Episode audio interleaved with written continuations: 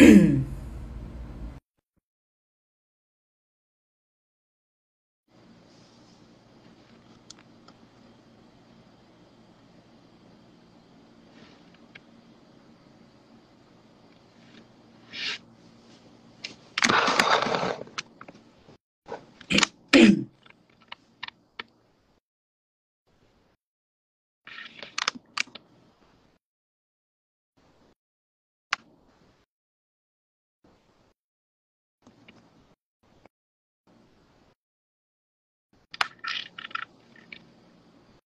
Não, Monique, não tô te vendo. Boa noite, gente.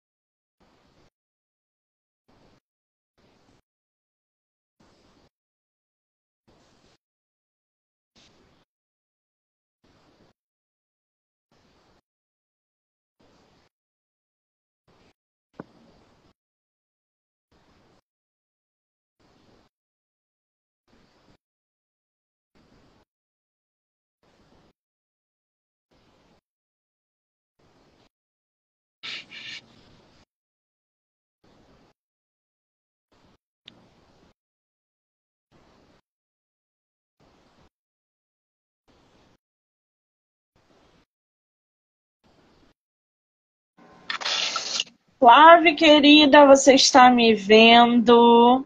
Agora tô, agora tá tudo certo. Ah, que maravilha! Tudo bem? Bem-vinda! Obrigada. Na verdade, é o bem-vindo ao contrário, né? eu, eu que estou invadindo o seu, o seu espaço. Obrigada, tá, querida? Fique à vontade. Gente, para quem não está entendendo nada, a Flávia, incrível, super topou fazer uma entrevista sobre ansiedade, que é um tema voltado aí para a saúde mental. Essa entrevista geralmente acontece no meu canal do Livro Não Me Livro, aonde a gente faz é, conteúdo voltado para saúde mental e literatura. No entanto, o Instagram está apresentando muitos problemas nos perfis de influenciadores. Então, hoje, especialmente, eu estou aqui no canal, no Instagram da nossa psicóloga, né, por um convite delicioso para que a gente possa abordar o assunto. Vocês vão poder assistir todas as entrevistas, inclusive essa, no canal do YouTube, Spotify, Anchor e Amazon.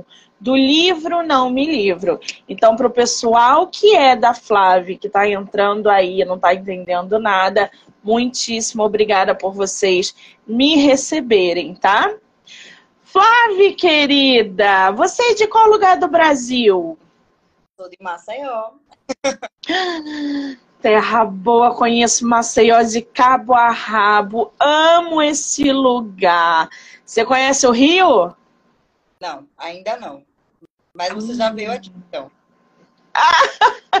já, já fui aí, conheci grande é, parte de Maceió. Acho incrível esse lugar. Foi aí que eu conheci o chiclete de camarão, que eu nunca tinha comido, gente. E fiquei apaixonada. Tá numa terra boa. Quando você vier ao Rio, mande mensagem, tá? Para que a gente possa se conhecer. É. o pessoal do Kawaii que está entrando aí, sejam muito bem-vindos. TikTok, tem uma galera entrando. Legal.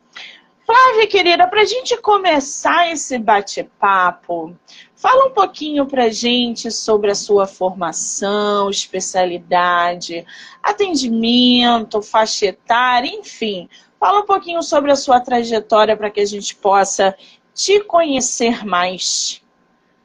Tá, vamos lá. É, meu nome é Flávia, sou psicóloga há cinco anos. Eu atuo como psicóloga clínica supervisora clínica também. Tá cortando aí, né, gente? Flávio, tá cortando. Não tô entendendo nada.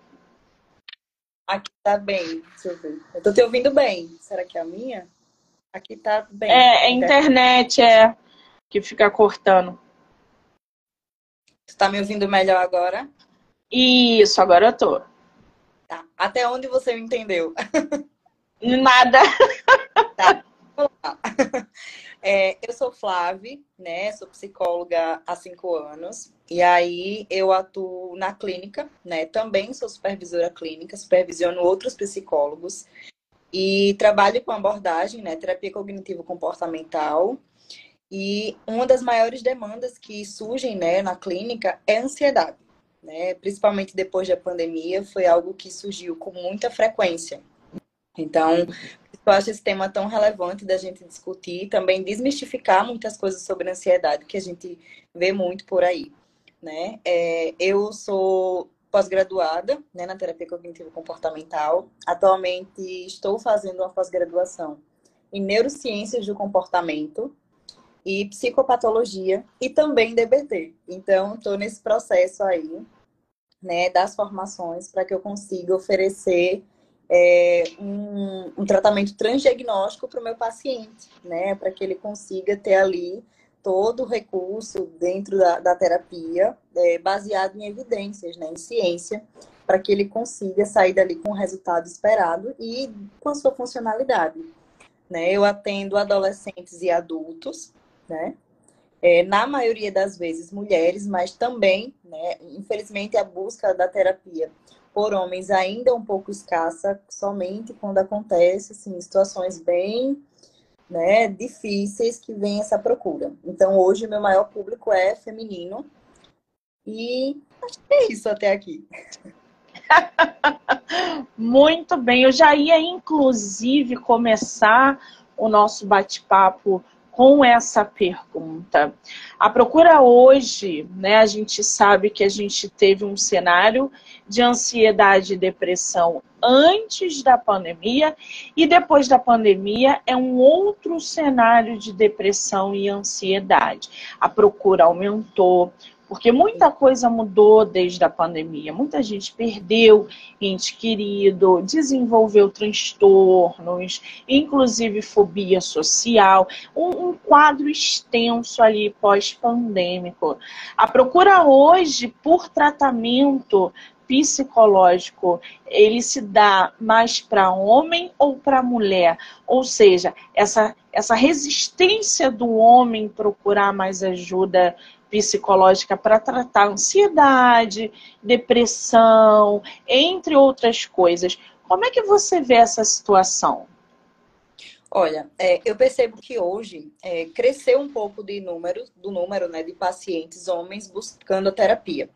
Só que mesmo assim, quando a gente vai ali, né, para o público feminino, é assim, é uma diferença grande, né? Infelizmente, os homens, ele costumam buscar a terapia quando são casos bem graves, quando já estão ali no pico do adoecimento, o que faz com que agrave muitas vezes aquela situação, seja de um transtorno, seja de alguma dificuldade que ele está ali para lidar na vida dele. Né? As mulheres, elas procuram muito mais, engajam muito mais na terapia, o homem ele é muito mais resistente. Mas mesmo assim, com a, terapia, com a pandemia, né, pós-pandemia, é uma troca, assim, é uma procura maior que está acontecendo. Mas em relação às mulheres, nós mulheres procuramos bem mais essa ajuda. Pois é, gente. A Flávia falou um negócio importante. A pessoa espera estar ali na beira do precipício ou dentro do poço, é, atolado emocionalmente, para procurar ajuda. Ô Flávio, qual é o momento ali que uma pessoa deve começar por essa busca emocional? Quer dizer, eu já começo a sentir algum desconforto emocional, de repente começo a sentir ali, ai, eu acho que eu estou um pouco deprimida, acho que eu estou começando a desenvolver uma, uma, um quadro ali de ansiedade, vou procurar ajuda. Quando que uma pessoa é, é um momento para a pessoa procurar essa ajuda de um psicólogo, às vezes de um psiquiatra, porque em alguns casos a gente precisa de medicamento. Quando é esse momento? A gente tem vários sinais, né, de quando a gente deve buscar essa ajuda. É, mas eu acho que os principais é quando a ansiedade ou qualquer outra situação está interferindo em nossa vida ao ponto de a gente não conseguir lidar. E muitas vezes, quando a gente não está conseguindo lidar, e além das interferências, quando a gente busca recursos para lidar com isso de uma forma melhor. Vou, dar, vou continuar com o exemplo do, do homem dentro da terapia. O que que acontece? Muitas vezes esse homem está passando por várias situações, por várias preocupações financeiras, seja de, de, às vezes ansiedade social, muitas coisas que vão ali acontecendo. E o que que esse homem, né? Claro que não todos, mas grande parte desses homens, o que é que eles fazem? Eles recorrem ao, ao uso de substâncias, bebida, coisas que tiram ele ali da realidade para que ele consiga lidar melhor com aquela situação. Então, assim, quando eu devo buscar a terapia? Quando eu percebo que uma situação está me afetando tão negativamente que eu não estou conseguindo lidar com aquilo. Que eu estou precisando ali me entorpecer de alguma forma para que essa realidade não seja tão difícil de lidar. Né? E assim, quando é, essa, esse, esse sofrimento, seja por ansiedade ou por alguma outra dificuldade na vida, está começando a atrapalhar o funcionamento do indivíduo. Que seria o quê? Desempenho de trabalho, nas relações sociais, né, nas interações, causando um isolamento, um desgaste emocional muito grande. Né? Então, esses são alguns dos principais sinais de alerta de que você deve buscar ajuda profissional. Muito bem, esse entorpecimento em busca de, ai, vou tomar uma cervejinha para ver se eu acalmo, ai, vou tomar uma dosezinha de uísque para ver se é, o estresse daqui a pouco vira um hábito, daqui a pouco você se torna aquilo normal e daqui a pouco você vai ter que tratar outras coisas além da ansiedade. Ô Flávio, quais são as primeiras coisas que a gente precisa saber sobre a ansiedade? Ai, adoro essa parte. Vamos lá. A primeira coisa, eu amo essa parte. É que quando chegam os meus pacientes, inclusive, é uma, uma coisa que eles se chocam. Né? Primeira coisa, tirar a ideia de que a gente vai se livrar da ansiedade ou controlar. Não tem como a gente fazer isso. Ansiedade, ela é uma, uma emoção e ela está ali para contribuir positivamente para a nossa sobrevivência. Então, a ansiedade, ela tem uma função muito importante para a nossa vida, para nos manter vivos. Né? Ela nos sinaliza ali, ela nos prepara para as possíveis situações de risco, né, no futuro, para que a gente consiga se preparar. Então, muitas vezes o paciente chega na, na terapia, assim, quero me livrar da ansiedade. Aí eu falo, não tem como. Aí ele choca. Por quê? Porque ela tem uma função importante. Como é que eu posso me livrar de algo que vai ali me ajudar? Né? Eu posso lidar com o desconforto dessa ansiedade que é tão acentuada e que muitas vezes é desproporcional para as situações. Mas se livrar, não, porque a ansiedade, ela sinaliza que tem alguma coisa ali, né, futura, porque geralmente a ansiedade é diferente do medo, então ela é uma antecipação do futuro para que eu consiga me preparar para aquela possível situação. Nem sempre essa situação vai acontecer. Né? Quantas vezes a gente não fica ali pensando, sofrendo, ah, porque e se isso, e se aquilo, vai acontecer tal coisa, e essa coisa não acontece. Isso é ansiedade, mas também é uma função adaptativa para que eu consiga interagir no meu ambiente, para que eu consiga ter um bom desempenho nas coisas que eu vou ali, né, me propor a fazer. Então, eu acho que uma das primeiras coisas que a gente precisa fazer é que nós é, desmistificar. Nós não temos como nos livrar da ansiedade. Não há nada que faça que, que, que isso aconteça. E também que ela tem uma função muito importante para a nossa sobrevivência. O problema não é sentir ansiedade. O problema é a intensidade, a frequência e os prejuízos que essa ansiedade causa. Exatamente. Agora, você, você tocou aí em vários pontos interessantes. Primeiro, a pessoa que é, tem ansiedade, tem esse perfil, se enquadra dentro desse quadro ansioso, ela tende a sofrer por algo que ainda não aconteceu, ou que talvez nem aconteça. Ou seja, o cérebro dela está ali bombando o tempo todo e ela não consegue é, controlar. Isso pode desencadear uma crise muito maior do que esses pensamentos acelerados, do que esse, esse, essa ânsia por, por algo no futuro que talvez não aconteça. É, essas crises de ansiedade, ô Flávio, como geralmente elas são? Quais são os primeiros sintomas de uma crise grave dentro da ansiedade? Tá, vamos lá. É, primeiro, vamos desmistificar outra coisa. É, não existe uma crise de ansiedade. Isso é uma coisa que a gente fala para que seja uma linguagem mais acessível. E aí já vai a dica para outros, é, outros psicólogos que possam estar assistindo essa live de que quando o seu paciente chega lá, estou tendo uma crise de ansiedade, é muito importante que a gente pergunte para ele o que é que ele está sentindo. Porque a crise de ansiedade é uma coisa que generaliza muito. O que nós sentimos fisiologicamente, né? Coração acelerado, respiração mais ofegante, sudorese, né? É, as pessoas falam também muito sobre uma sensação de tensão muscular muito grande, dores no corpo, né? Tem sintomas, é, às vezes, gástricos. Então, isso são ataques de pânico. Desencadeados por um medo intenso da ansiedade. Então, o que que acontece? Esse ataque de pânico, às vezes, ele vai ter um gatilho, né? Que é alguma situação que aconteceu, seja aqui no nosso pensamento, que muitas vezes é, né? A gente acha que a ansiedade a gente só vai se sentir mais apreensivo, preocupado, quando acontece algo no nosso ambiente externo, seja no trabalho, no relacionamento e não, os nossos pensamentos também, eles são fortes desencadeador para o aumento de ansiedade. Dependendo disso, nós podemos ter ataques de pânico, que é essa reação fisiológica que a gente tem. Então, é, a primeira coisa importante é a gente entender isso, né? De saber diferenciar. E isso é muito importante que a gente consiga entender, porque a gente vai ter muitas respostas fisiológicas igual, iguais. Então, a gente precisa entender o que é que esse paciente está trazendo como uma crise de ansiedade. É uma apreensão? São pensamentos negativos? São pensamentos mais catastróficos?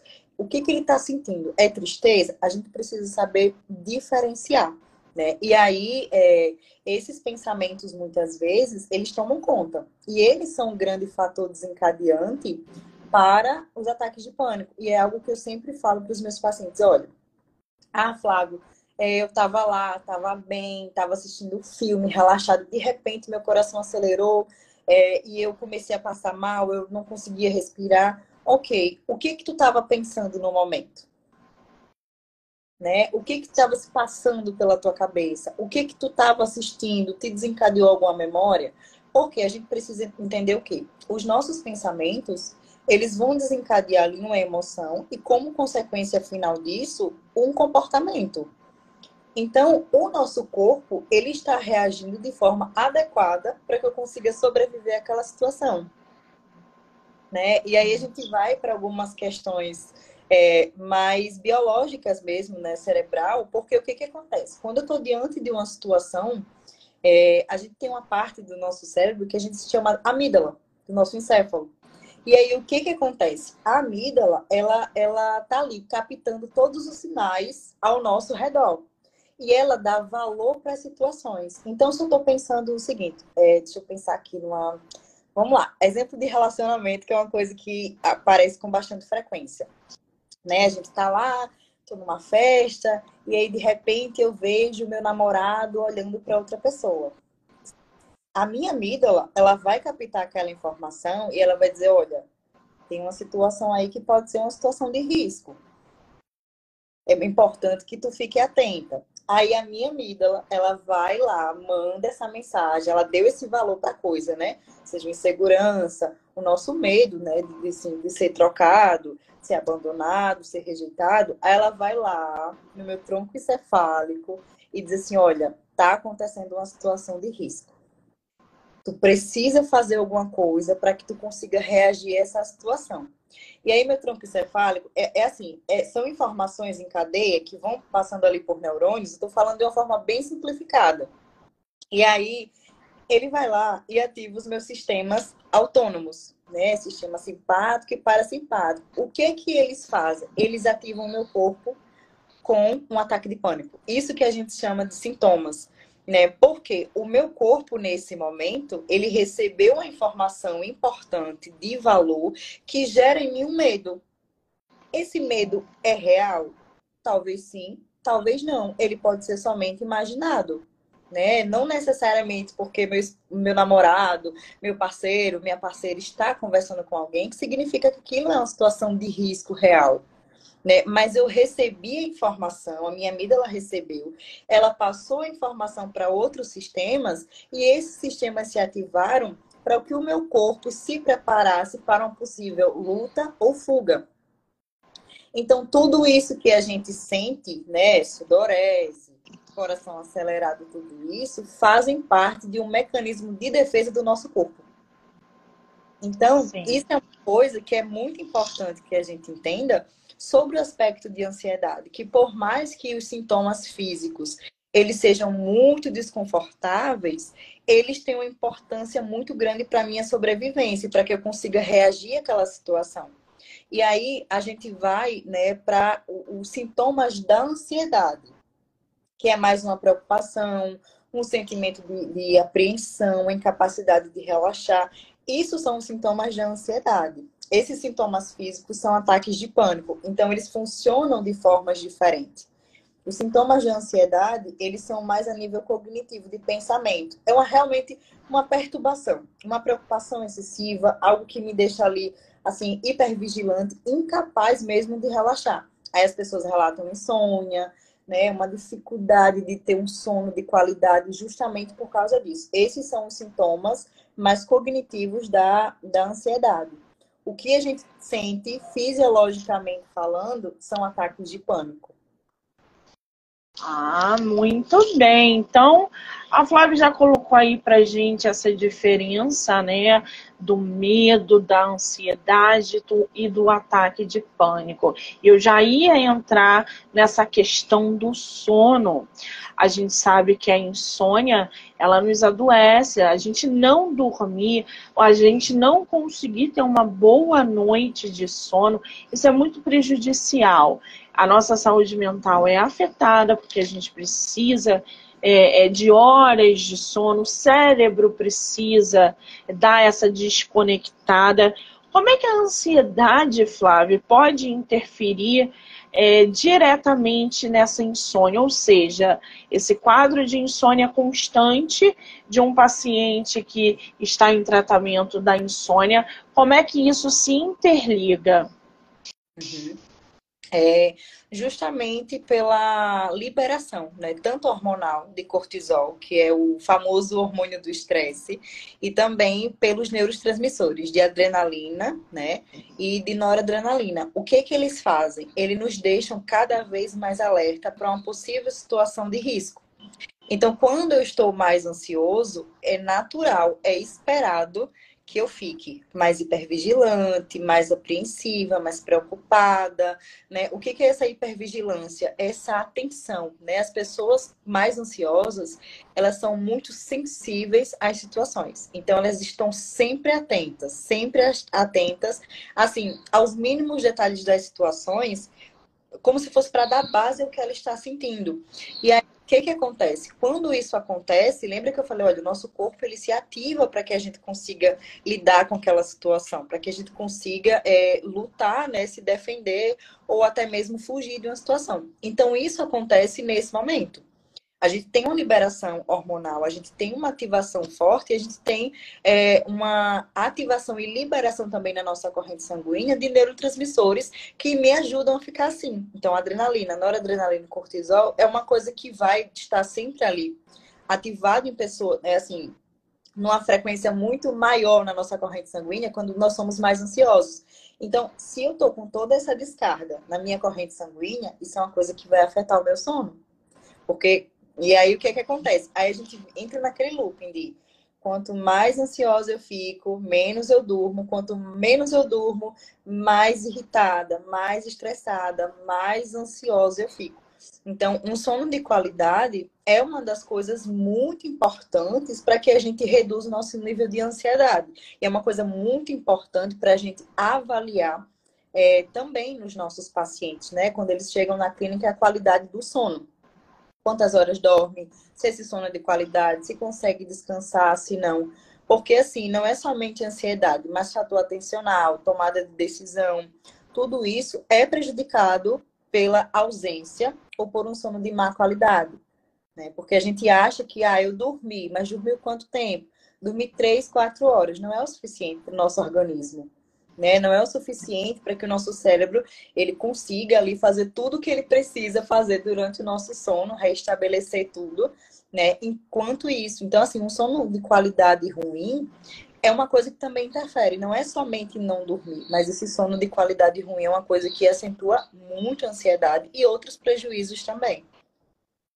Exatamente. A ansiedade, ela pode ali, por exemplo, desencadear uma compulsão alimentar, uma depressão, algum outro quadro voltado a algum tipo de transtorno ou não? A pessoa ela tem que lidar com esse quadro de ansiedade, fazer o tratamento e daqui a algum tempo, se é que existe, né, um tempo de tratamento para a ansiedade ser curada porque quando a gente fala, ai, vou fazer tratamento contra a depressão, por exemplo, aí você tem que entrar com medicamento, psicólogo e etc. Dependendo do caso, a depressão você volta a respirar depois de um determinado tempo. Isso acontece com a ansiedade também ou não? Tá, vamos lá. É, a ansiedade, a gente está falando sobre ansiedade adaptativa né? Que ela é importante para a nossa sobrevivência, para o nosso desempenho, interação, enfim. Essa ansiedade ela é muito importante que a gente sinta. Então, sei lá, vou dar um exemplo pessoal. Tava aqui, né? A gente tô aqui numa entrevista, você também. Então, é, o que, que a ansiedade faz? Ela faz com que a gente se programe para estar aqui nesse momento. E aí, o que, que eu faço? Eu pensei, ah, eu preciso é, agendar esse paciente para amanhã, para que eu consiga estar ali disponível. Então, essa antecipação da ansiedade, ela faz com que a gente se programe para que aquilo aconteça. E aí, o que, que acontece? A ansiedade, dentro dos vários transtornos, ela é um sintoma nós temos alguns transtornos de ansiedade relacionados à ansiedade, mas em alguns transtornos ela também aparece como um sintoma. Então, por isso que eu falei, é muito importante a gente conseguir entender o que é que o nosso paciente está descrevendo como ansiedade porque ela pode estar associada a um sintoma de um transtorno de ansiedade, como também ela pode estar associada a outros transtornos, né? Porque a ansiedade ela vai acontecer, é, ela é aquela cartinha coringa, ela vai aparecer ali como sintoma de vários transtornos. Então assim, a ansiedade pode desencadear, não, a ansiedade ela pode ser uma, uma um sintoma que está ali mascarando um transtorno maior, né? Transtorno de humor, seja um transtorno de personalidade. Então, a gente precisa investigar essa ansiedade também e também investigar o paciente de outros ângulos para ver se ela não é apenas um sintoma. Como a depressão. A depressão, ela é um sintoma que ela está dentro de outros transtornos como depressivo maior, depressivo persistente, transtorno bipolar. Então a gente precisa entender se ela é um transtorno de personalidade, ou se ela é um transtorno de ansiedade, ou se ela é um sintoma dentro de outros transtornos. Então a gente precisa é, investigar. Né? Então, assim, ah, estou comendo é, compulsivamente, como você falou. É compulsivamente ou é um exagero alimentar? É uma fissura alimentar? Né? Ah, eu estou mais ansioso. Quando a gente está mais ansioso, como eu falei, a gente tem várias liberações que às vezes a gente precisa ali de coisas para se regular. Tem pessoas que se regulam pela comida, por quê? Na comida também é liberado vários neurotransmissores que dão uma sensação de alívio, uma sensação de prazer. Então, é muito mais rápido, é muito mais fácil. Né? Então, eu estou estressada, estou ansiosa, eu vou lá e pego um docinho. Quem nunca? Maravilha. Rapidinho a gente dá uma melhorada, né? Mas por quê? É Justamente por causa dessa, dessa liberação de serotonina, endorfina.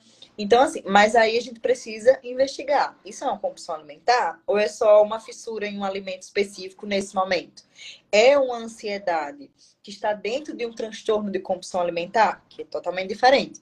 Então, assim, a gente precisa investigar, mas geralmente a ansiedade, ela precisa ser investigada como um sintoma para que a gente não limite somente aquilo e trate o paciente somente daquilo e o grande problema esteja lá por trás. E você não vai conseguir enxergar e provavelmente esse paciente vai estar ali indo e voltando, indo e voltando em tratamento, sem saber de fato o que está acontecendo. Sim. Exatamente. Agora, quando a gente fala aí, né, de tecnologia, por exemplo, rede social, esse papel é, virtual que a gente vive diariamente, principalmente em adolescentes, a gente está vendo que é, é, casos assim alarmantes de adolescentes que estão desenvolvendo ansiedade, depressão, justamente por causa do impacto da tecnologia, das redes sociais.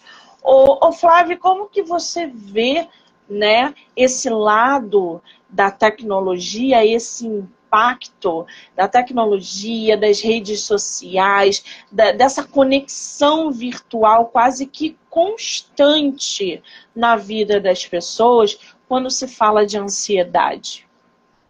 É, isso é uma coisa que acontece com muita frequência. Inclusive, é um dos temas que a gente conversa muito em terapia.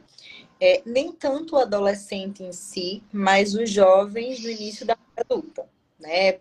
Assim, a gente. A rede social, ela é uma coisa muito bacana. Por exemplo, ela está nos permitindo esse momento aqui né? Mas também, é, isso é uma coisa que eu sempre falo né, para os meus pacientes, olha, tu precisa entender que a rede social ela é um recorte da vida de uma pessoa. Isso não significa que aquilo seja o todo da vida dessa pessoa.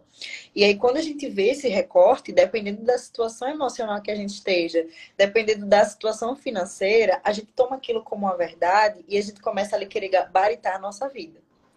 E aí a gente entra num processo de comparação, de que eu estou atrasado. Eu escuto isso muito de jovens, assim, 19 anos, 20.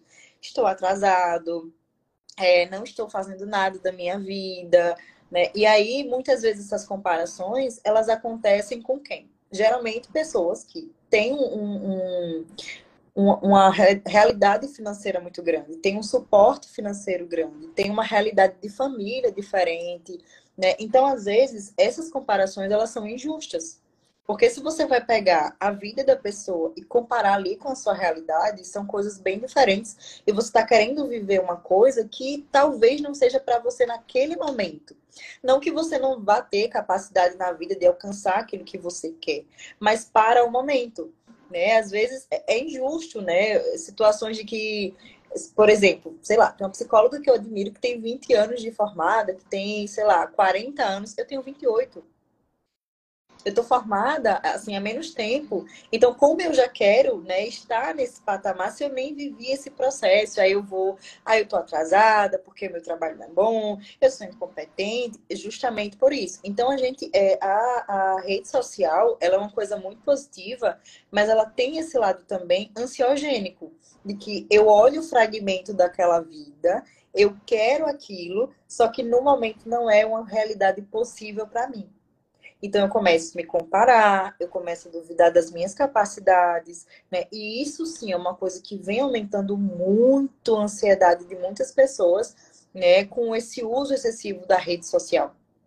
Então, e aí, às, vezes, a gente, às vezes a gente até para a nossa vida, perde horas ali, olhando o Instagram, rolando, vendo as coisas, né? Poxa, queria tanto estar assim, né? Feriado, poxa, fulano tá na praia fulano tá viajando, tá fazendo isso, eu tô aqui. Então, isso é uma coisa que aumenta muito a ansiedade. Muitas vezes a comparação. Pois é, e gente, grande parte das coisas que a gente vê nas redes sociais é só para gerar conteúdo, tá? Não é a realidade. Então não se comparem, não se frustrem porque vocês acreditam que estão para trás, que estão atrasados, porque tudo na rede social é para gerar conteúdo. Nem tu, aquele casamento perfeito, aquela autoestima lá em cima. Acordei para meditar, mentira. As pessoas acordam para pegar duas horas de condução para ir para o trabalho e depois mais duas para voltar. Só que ninguém posta o Rivotril. As pessoas só postam ali aquela, aquela, aquele sorriso fake. Então não se comparem, por favor. Agora, ô, ô Flávio, eu vi aqui na sua página, aliás, eu tenho que te dar parabéns pela tua página. O seu Instagram está lindíssimo, com muito conteúdo gerado, é, voltado aí para a saúde mental. E tem muita coisa que me chamou a atenção. E uma delas é o seguinte: você postou aqui três antídotos naturais para diminuir a sua ansiedade. Quais são eles? Tá, eu não vou lembrar exatamente da postagem. eu vou dizer agora. É, o sono é uma das coisas que eu sempre falo. Investe no sono. Né? O sono é uma coisa que vai diminuir assim, bastante nível de estresse, nível de ansiedade. É, exercício físico Embora tenha muitas pessoas que têm uma resistência, mas ele é uma das coisas muito importantes também. Né? Justamente pela ativação é, de vários neurotransmissores que podem reduzir ali né? a nossa ansiedade naquele momento. E, e, assim, a longo prazo também, né? Saúde física é uma coisa que é muito importante da gente falar também, porque uma das coisas que geram também ansiedade é o adoecimento físico. Então, se meu corpo não está bem, dificilmente minha cabeça vai estar tá bem. Então, exercício físico também. E tempo de qualidade. Né? O tempo de qualidade é uma coisa muito importante. E aí a gente vai para as redes sociais. Não é porque uma pessoa está postando que está numa praia, que está numa viagem, em Paris, enfim, qualquer coisa, que não significa que o teu tempo não pode ser de qualidade. Então, o que, que eu acho importante? A gente ver qual é a nossa realidade no momento e a gente procurar coisas que sejam acessíveis para a nossa vida. Ah, Flávia, eu não gosto de exercício físico, não gosto de academia.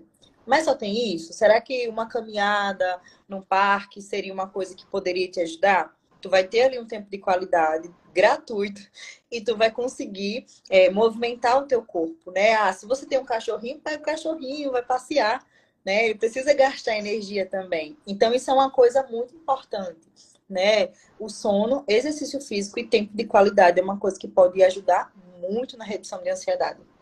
E ter uma rede de apoio também, né? É, pois é.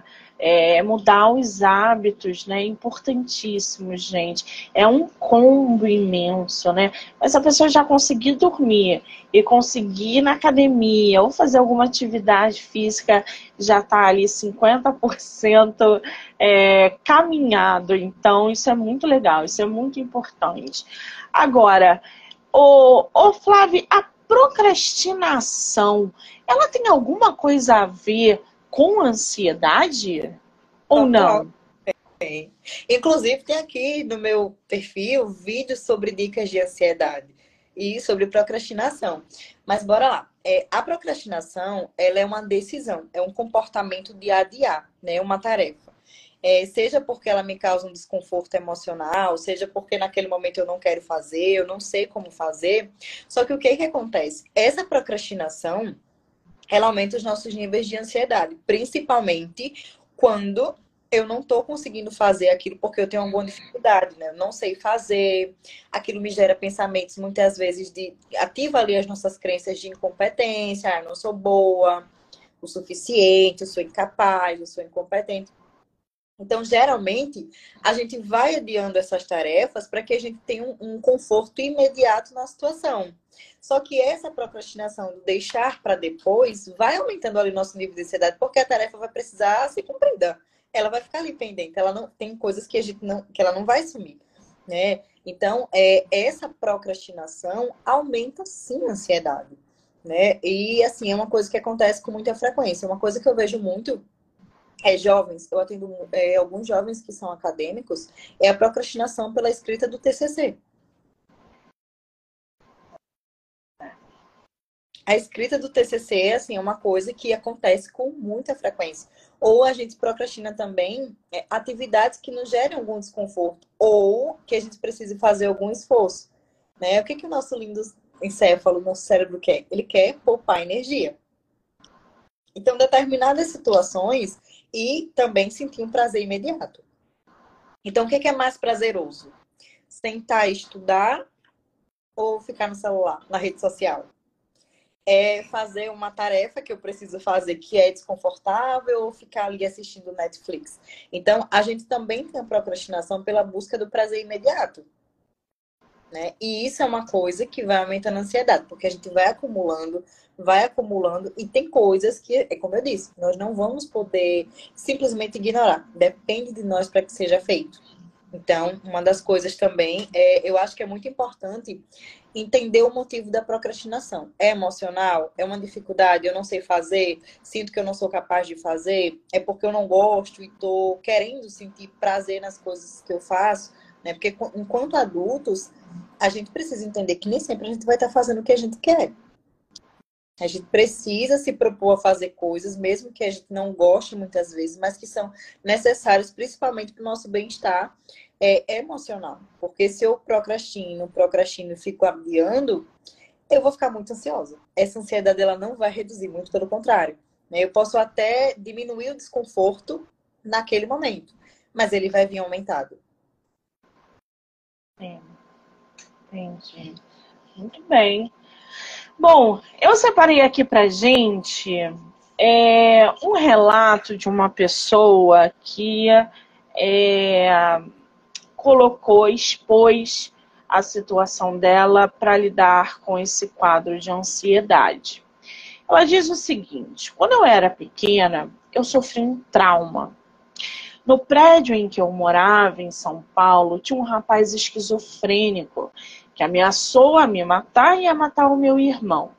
Por isso, por volta dos 13, 14 anos, eu comecei a ter muita insônia e falta de ar.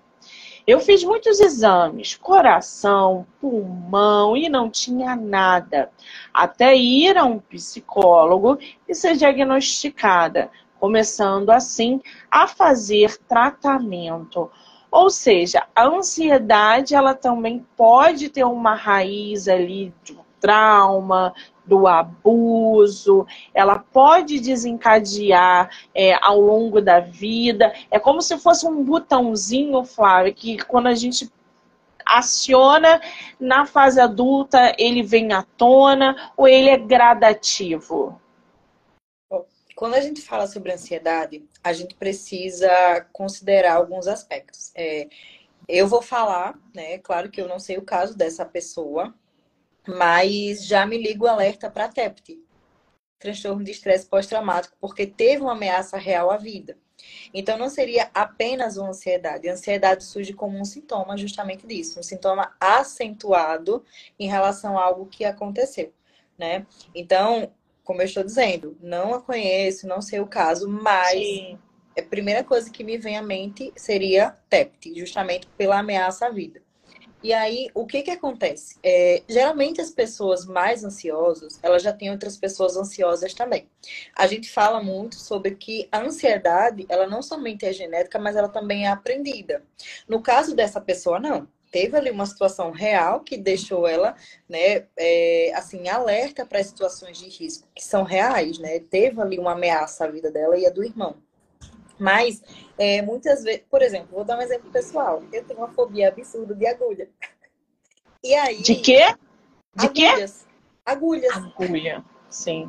Não, você não tem noção. Eu vou lá, eu, eu né, tomo injeção, uma vacina, o que for, mas assim, num sofrimento que assim, eu nem olho, né, pra não, sofrer mais. E aí, esses dias eu tava conversando com minha esposa e eu pensando, rapaz, eu sei que agulha não representa um risco. Eu sei porque, assim, não entendo de onde veio isso.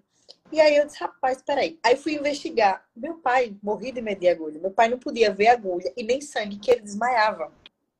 E eu via aquilo. Então, de certa forma também, a ansiedade, ela é aprendida. O medo, ele é aprendido.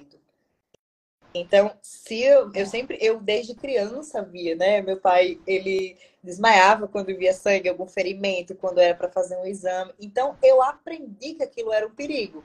Hoje eu sei que não é dessa forma, que não é um objeto, né, que vai me representar risco à vida, e eu vou e eu faço. Sinto ali uma ansiedade, mas eu respiro, não, tudo bem, é rápido, não representa nenhum risco, vai dar tudo certo. Me regulo e vou. Mas quando eu pensei sobre isso, a gente vê que também, é, eu achei é, muito engraçado, às vezes, as pessoas que chegam com fobias, né? Ou foi diante de alguma situação que aconteceu.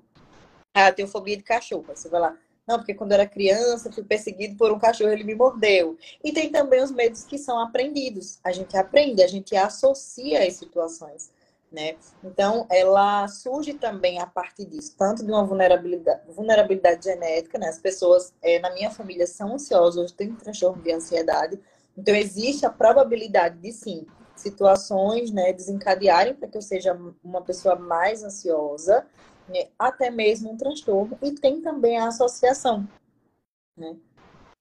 Sim interessante isso, né? Porque eu tô, eu estava ouvindo você falar e uh, eu já deixo aqui a indicação, aliás, vou até abrir um parênteses aqui, é, do livro Fobia, que é um livro de uma profissional da área da saúde também, voltada aí para pessoas com fobias, medo. E aí eu li o livro dela e eu fiquei muito é, conectada com o que ela estava falando, porque assim como você tem esse pavor de, de agulha, eu tenho pavor de. Eu não gosto nem de dizer o nome. O meu pavor é tão grande que eu não gosto nem de dizer nome. Mas eu vou falar só para vocês entenderem um pouco essa dinâmica. Barata. Nossa. Eu, o meu, o meu pânico, a minha fobia é tão grande que eu já destruí tela de celular quando eu vi meme com, essa, com esse negócio. Sério? E é, eu joguei pra, pra, joguei longe, meu celular quebrou. E, uh, não, e eu fico assim, quem é o imbecil que faz meme com esse bicho? Porque não tem loja, é tipo isso, entendeu? Então, assim, já eu vou. O negócio é tão sério pro meu lado que eu vou fazer hipnose para poder superar essa fobia. Eu não consigo ver em foto, eu não consigo. Se eu der de cara com uma, eu tenho um, uma, um, um, um negócio, um, desencadeia uma ansiedade de coração acelerado, de, de transpiração, eu começo a me tremer toda. Ela não vai fazer nada comigo. Eu sou três vezes, seis vezes, dez vezes maior do que ela. Mas eu tenho pavor. E, e quando a gente se encontra, porque de vez em quando acontece, ela vai para um lado, eu vou para o outro. Enquanto eu não souber que ela morreu, eu durmo. Então, essa fobia interfere, inclusive inclusive no meu sono. Prim... O primeiro pensamento que eu tenho quando eu acordo é: será que eu vou encontrar uma barata indo pro banheiro? É a primeira coisa que eu penso. Então, o meu negócio ali é muito sério com esse animal. Mas já tem um histórico lá atrás que eu carrego relacionado a isso. Então, eu, eu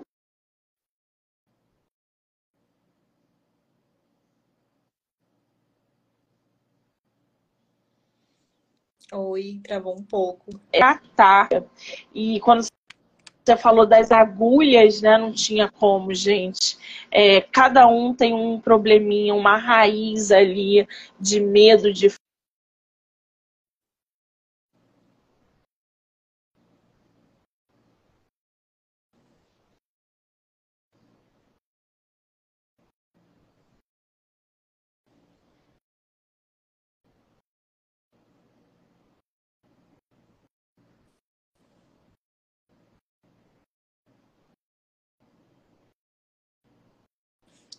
Oi.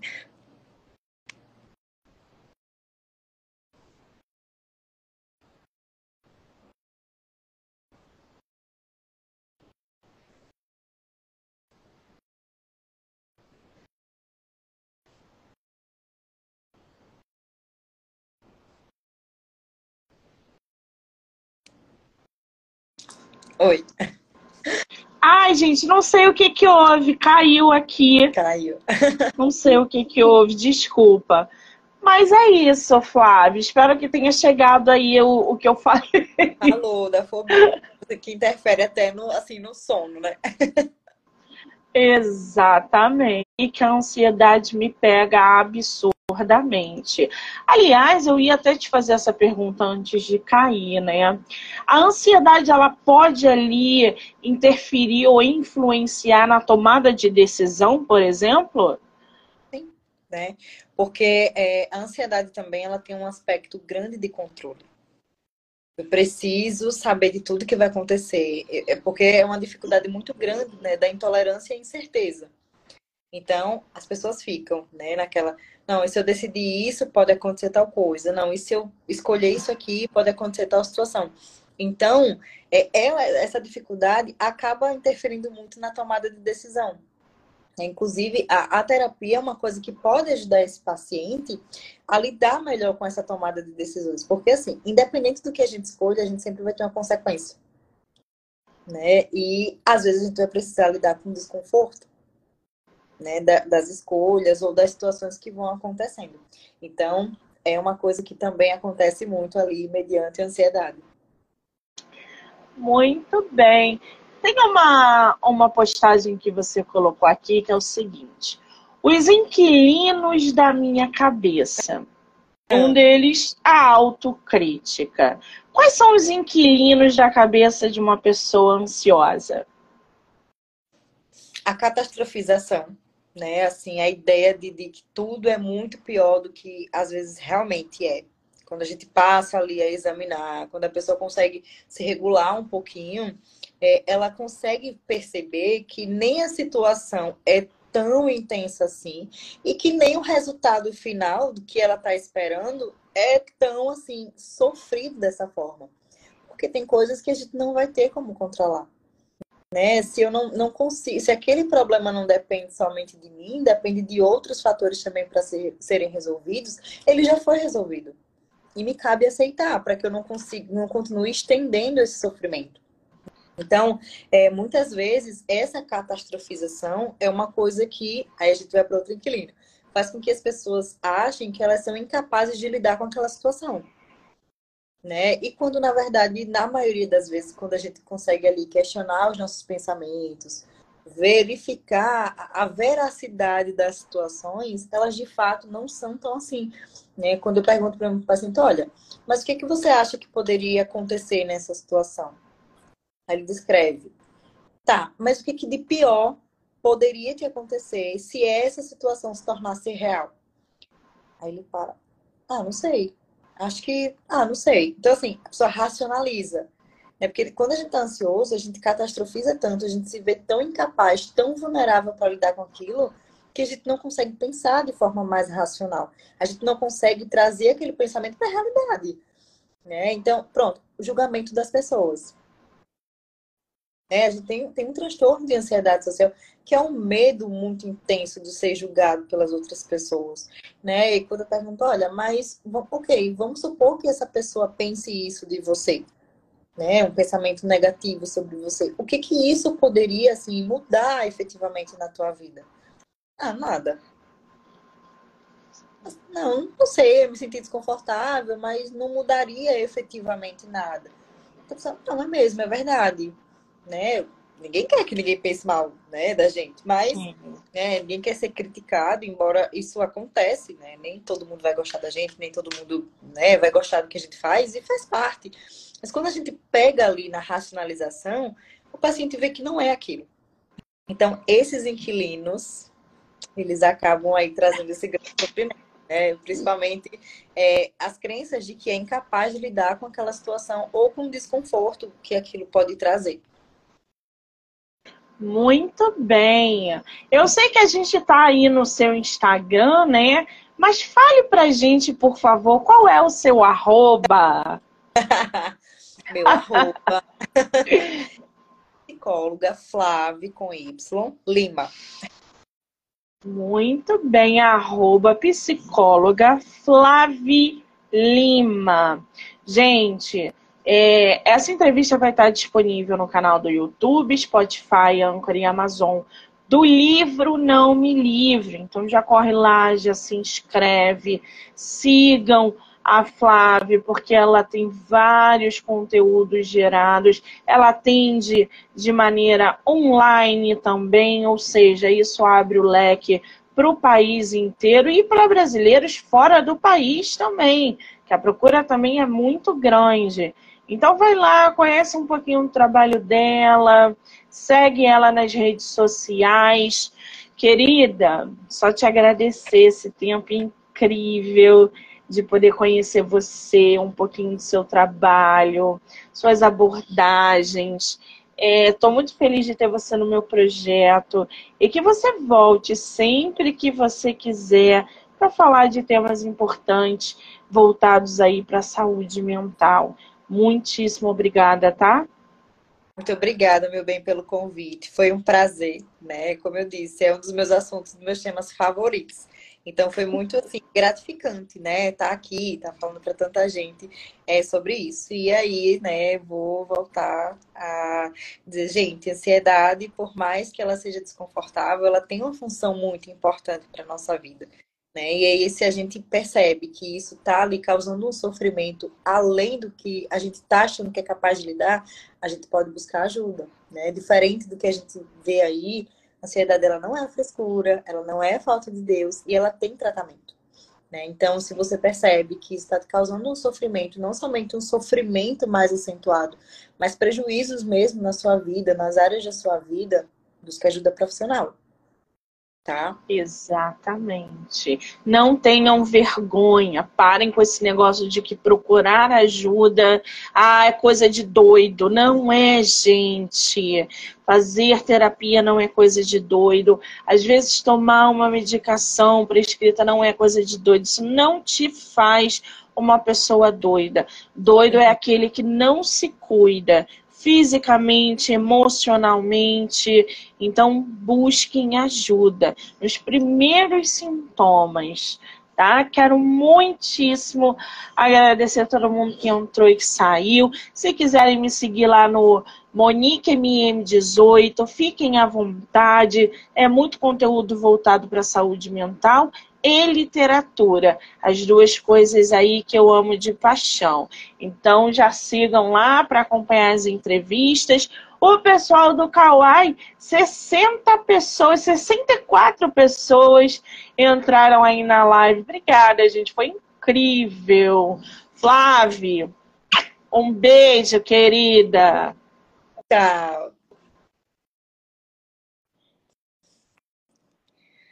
Tchau, gente. Boa noite. Obrigada pela presença de vocês aqui.